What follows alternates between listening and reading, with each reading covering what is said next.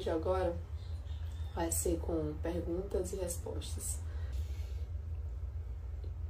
A Fátima está perguntando qual a referência que você traz, traz para fazer as perguntas, tal, tal, tal. É, eu utilizo, né, é, é, como base, eu utilizo como base a epigenética, também os conhecimentos da Josie Cromer, mas também, né, quando a gente vai em datas precisas, a gente, é, não só os conhecimentos da Josie Cromer, mas também através de datas, tá? A gente data no corpo, enfim. É, no curso eu explico mais sobre isso, ok? É, utilizo como, re, como referência aquilo que eu aprendi. É, eu, eu utilizo como referência aquilo que eu já aprendi na microfisioterapia, só que a gente usa totalmente diferente, porque na micro você utiliza mapas e aqui a gente não utiliza mapa, porque eu fui observando que dava para fazer diferente e aí eu fiz diferente. Não melhor, não pior, apenas diferente, tá bom? É, a pergunta da Roseline. Bruxismo, qual que é a raiz? Qual que é a origem emocional do bruxismo? O bruxismo é o ranger dos dentes, né? É, principalmente à noite, né? É o ranger dos dentes, principalmente à noite.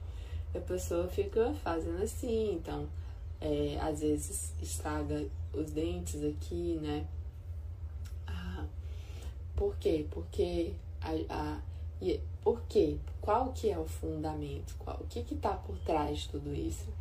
eu tenho que ficar colada. Eu não posso falar. É, às vezes pode ter a ver com eu não posso agredir. Eu não posso agredir. Eu não posso dissuadir. Eu não posso, tá? É, e mais assim, ah, o que que acontece? Ah, os adultos quando é, foram os adultos quando os pais falavam assim, cala a boca, cala a boca, tá? Não posso morder, exatamente. É, cala a boca, fica calado, não fala uma palavra, engole o choro, tá? Mas outras coisas, outras coisas mais que os adultos falavam para as crianças. É, isso é conversa de adulto. Sai daí que isso é conversa de adulto não posso expressar minha raiva. Exatamente, pode ser também. Mas principalmente eu não posso falar, eu não posso me expressar. E além de tudo, pode ter também algum sentimento de impotência. Impotência por se expressar. Eu não posso me expressar é, porque se eu me expressar é perigoso. Se eu falar é perigoso. Então eu prefiro morder, tá? Prefiro morder, eu prefiro ficar colado, eu prefiro fazer isso do que falar, do que relaxar a musculatura. Então, e, e isso tudo é um programa biológico de sobrevivência, tá? É, é um programa biológico de sobrevivência. Então, para eu sobreviver em relação a isso, eu preciso ranger os dentes, tá bom? Alergia de tecido de roupa pode ter a mesma origem emocional que a alergia alimentar? Sim ou não, mas, ó, alergia de tecido de roupa é, ela é uma alergia de tecido de roupa, não é uma alergia alimentar. Então, eu tenho que, eu tenho que me basear nessa informação tá? É, então, a pessoa tem alergia a tecido de roupa, a roupa, o tecido da roupa fez parte da, da questão emocional, do momento do conflito, do momento traumático, tá? É isso. É alergia à roupa, a algum tecido, tem a ver esse tecido ele estava no momento do trauma, ele estava no momento traumático, tá? Aí, qual, qual trauma, Dalila? Medo de separação. Aí eu vou dar um exemplo aqui para vocês. Imagine que quando meu pai se separou da minha mãe, né, o último dia da separação, o dia da separação de fato, é, o meu, eu tava vestida num vestido de algodão e esse era o vestido que eu sempre vestia, né? Sei lá, tava num pijama de algodão e esse esse pijama eu sempre vestia quando é, eu dormia do lado do meu pai e da minha mãe. Toda vez que eu dormia do lado do meu pai e da minha mãe, a grande maioria das vezes eu tava usando esse pijama que é o meu pijama preferido, tá? O que que acontece? Quando meu pai vai embora, eu é, eu começo a ter alergia a esse vestido, porque esse vestido me remete a uma situação de separação, de medo de morte, de medo de medo de morte, sim, que separação também é uma morte do relacionamento, tá? É, separação é a morte do relacionamento. Então, medo de separação, medo de morte. Então, esse tecido tem a ver com o conflito, com o momento em que a pessoa se separou. Um momento e todos os momentos que ela é, que ela viveu, tá? Na vida dela é, nesse contexto, assim, com o pai, com a mãe. E aí, naquele momento traumático, eu também estava com aquele vestido. Então, eu tenho alergia a esse vestido. Né? Asma e questões respiratórias estão ligados a medo de separação, tristeza, pode ser apenas de origem.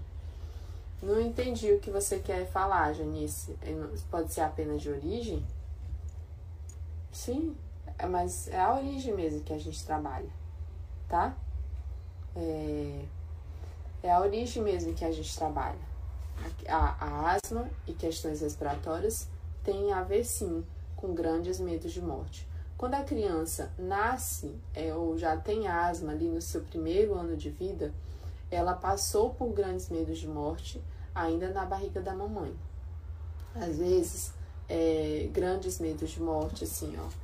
A mãe, é, a mãe que talvez tentou abortar, a mãe que talvez teve grandes medos de perda, a mãe que talvez teve grandes medos de perder essa filha, perder esse filho, perder essa criança, porque teve sangramento na gravidez, a mãe que talvez foi espancada, sei lá, quando estava grávida e teve medo de morte, ela, ela ficou com medo dela morrer, a mãe que talvez teve um acidente de carro e também teve medo de morte, medo de separação, porque respirar pulmão serve para quê? Para respiração, sobrevivência.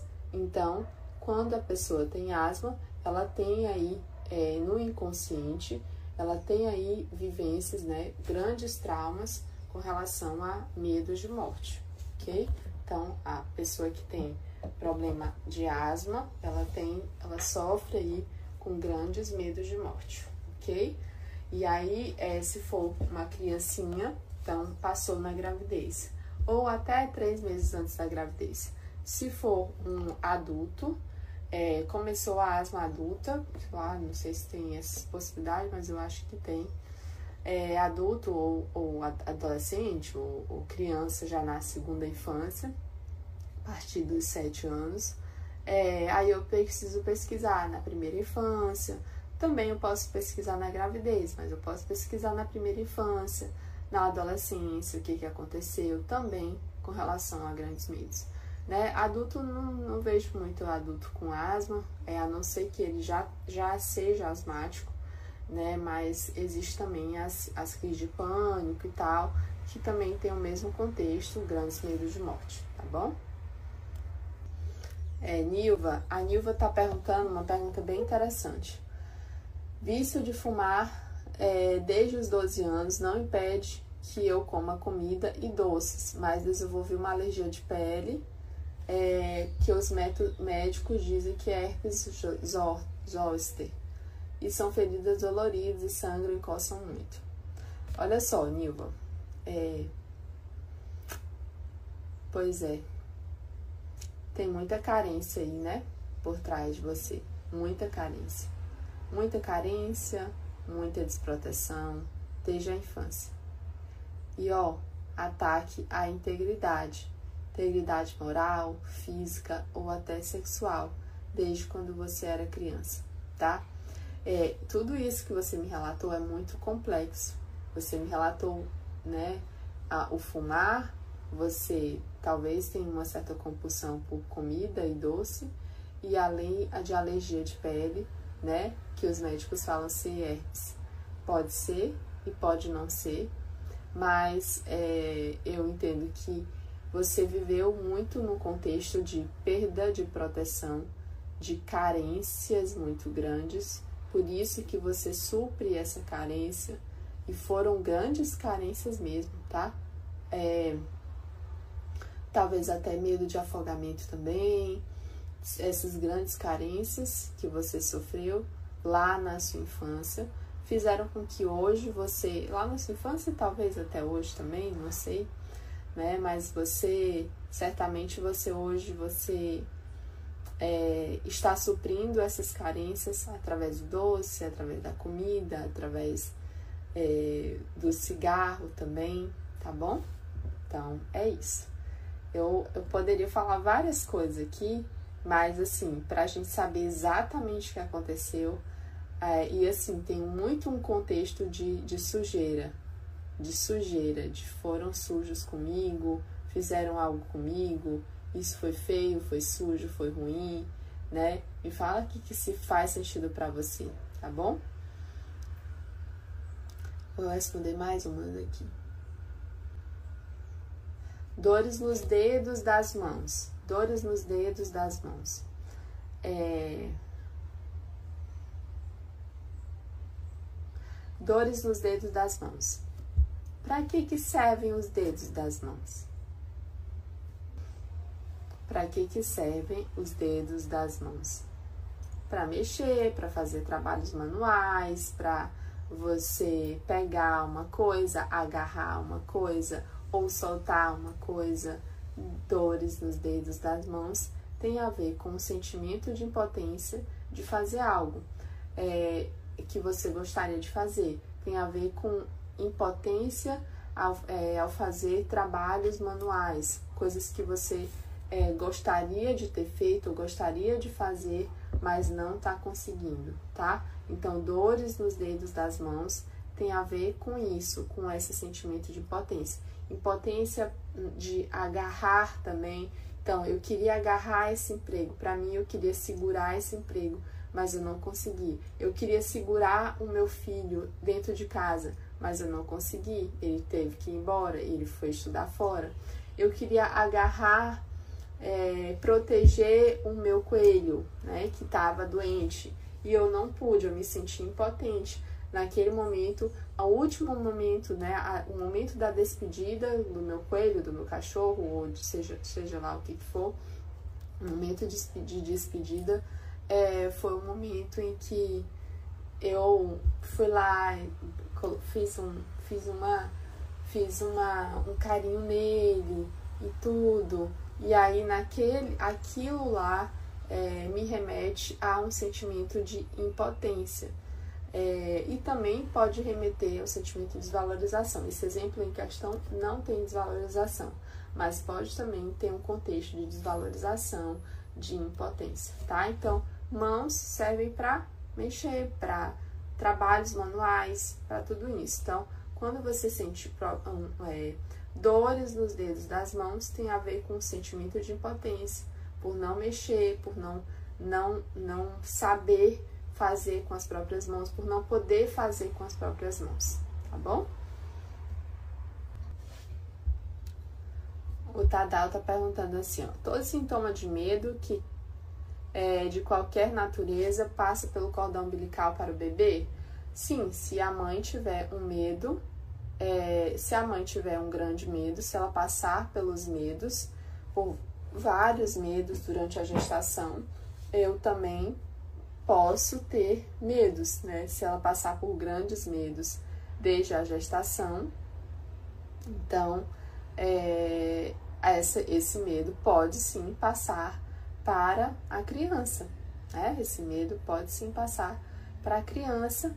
E é, quando você fala medo de qualquer natureza? Sim, medo de qualquer natureza, não importa é, qual seja o medo. É, a epigenética explica muito isso, né? Inclusive tem um estudo aí muito interessante. Eles colocaram os ratos, é, eles colocaram os ratos, né? É, alguns ratos e toda vez que as ratazanas, né? E aí colocaram lá numa, numa grade, ah, enfim. E aí, é, toda vez, aí eles pingavam cheiro de hortelã nessas ratas. Eles pingavam o cheiro de hortelã nessas né, ali perto, né, da, da, da grade. E toda vez que eles pingavam o cheiro de hortelã, eles davam um choquezinho na grade. E aí as ratazanas levavam choque. E aí eles faziam isso várias vezes. E até depois, quando as ratas estavam grávidas. E aí, quando eles, eles perceberam, né, o que, que eles perceberam nessa pesquisa, que a, os ratos, né, os filhotes, eles é, não precisavam de nenhum estímulo para ter medo do hortelã. Na hora que eles entravam em contato com o cheiro do hortelã, eles já tinham, eles já saíam, já fugiam daquele lugar que tinham medo do hortelã. Ou seja, o medo que passou por gerações. E aí, é, essa, nessa pesquisa, eles fizeram até a terceira geração. E todas as três gerações tinham medos de hortelã. Interessante, né?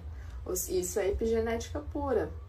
É, essa pesquisa é uma pesquisa de epigenética, tá? Para mostrar que é, nós somos seres cheios de informação. Mais do que o gene, a informação do meio é tudo. O medo. O medo, tá? Pessoal, o medo. E aí, a mãe que tem medo, aí às vezes a pessoa fala assim: é, ai, meu filho tem tal medo, medo de tal coisa, mas ele nunca presenciou isso. Eu falei, e você tem medo disso? Tem medo dele cair? Tem medo de não sei o quê? Muito, morro de medo. Eu morro de medo de tudo. Eu falei, os seus medos são os medos dele, tá? Os seus medos são os medos dele. Ó, tenho muito medo de altura. Meu Deus, o meu filho morre de medo de altura. Tá, e quem que tem medo de alturas? Eu, eu tenho medo de altura, mas ele nunca foi para um lugar alto. Eu falei, mas os seus medos são os medos do seu filho, tá? Então, é, é isso. É isso. Então, muito interessante. Obrigada pela pergunta, Tadal. Ó, oh, interessante essa pergunta. É, meu filho nunca tinha tido nenhum tipo de doença, mas há uns meses atrás desenvolveu uma alergia que fica uma, umas plaquetas grandes e muito inchada até os lábios. Já até tomou remédio e não resolveu. Josi, isso é problema de separação. Isso é problemática de separação. Medo de separação, medo de perda de contato. Ou até eu quero me livrar disso. Pode ser? Tá? Eu quero me livrar disso, eu quero me livrar dessa informação. Ontem eu atendi uma pessoa é, que ela, né, tava com alergiazinha aqui no braço, não sei o quê. E eu falei assim, faz quanto tempo isso? Ah, faz mais ou menos um mês. Isso incomoda? Incomoda não tanto. É, eu falei, ok, então, o que, que aconteceu há quatro meses atrás? Ah, um grande amigo meu, um grande amigo meu, ele começou a usar maconha e tal, saiu do colégio e eu nunca mais tive contato com ele. É, eu nunca mais tive contato com ele. E era um amigo de infância. E ela, e ela era adolescente. Ela é adolescente.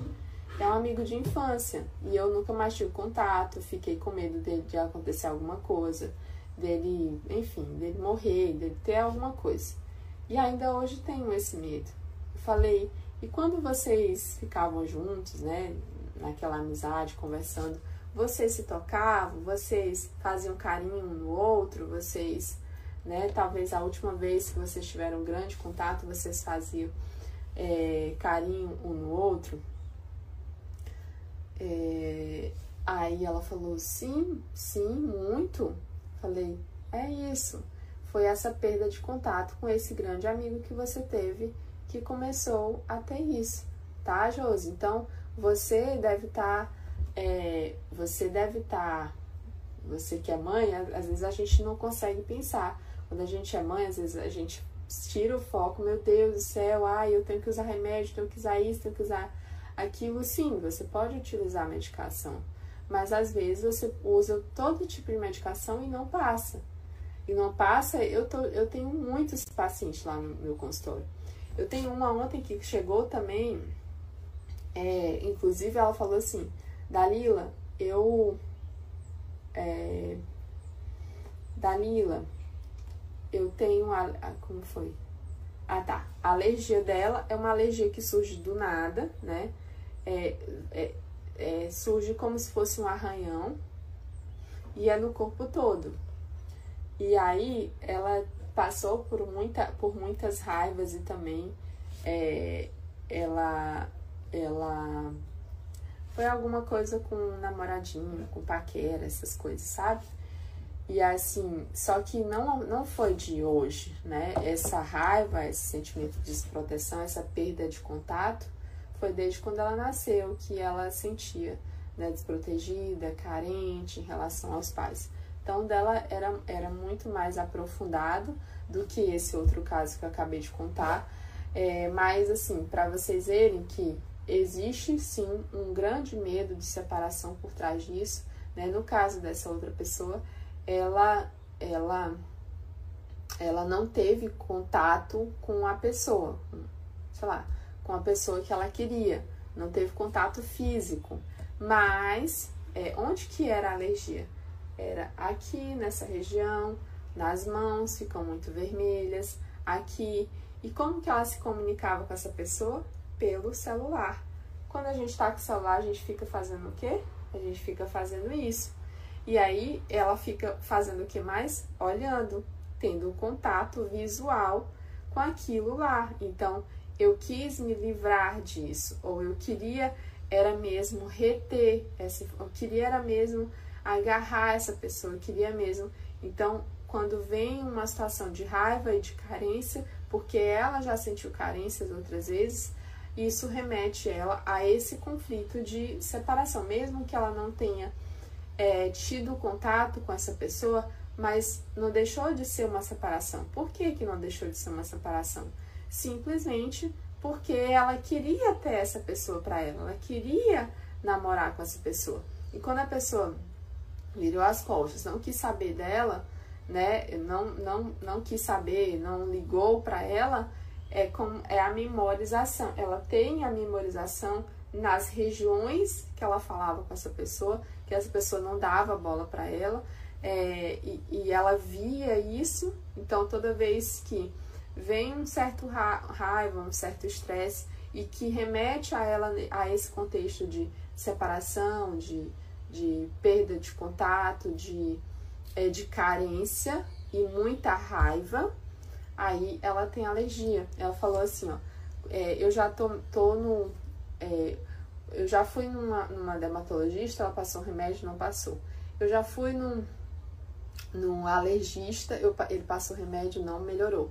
Aumentou a dose e agora a gente está observando, não está melhorando. Aí ela disse: o que, que melhorou? Foi toda vez que eu começo a gerenciar as minhas emoções. Muito lindo, né? As pessoas já têm essa consciência. Quando eu comecei a gerenciar as emoções, eu comecei a diminuir mais a alergia, mas ela diminuiu todo dia e toda hora aparece, que aparece do nada. Quando ela chegou no consultório, tava assim, como se tivesse azunhado aqui, sabe? E aqui também, e nas mãos estava muito vermelho. Quando ela saiu, já tinha sumido, né? E sim, foi a ressignificação, mas ela falou que era assim mesmo, era normal. De, o normal dela era aparecer e do nada sumir também, tá? Então foi é muito interessante que a gente possa observar, né, é, tirar a, da nossa mente, né?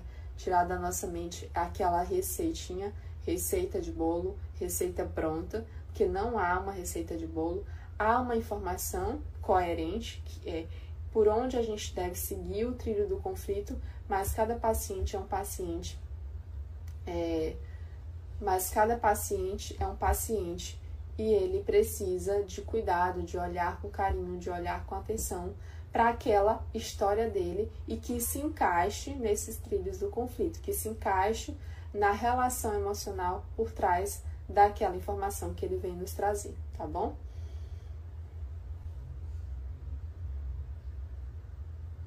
Ah, o Fábio tá falando aqui, ó. Muito interessante. Obrigada, Fábio, por essa pergunta.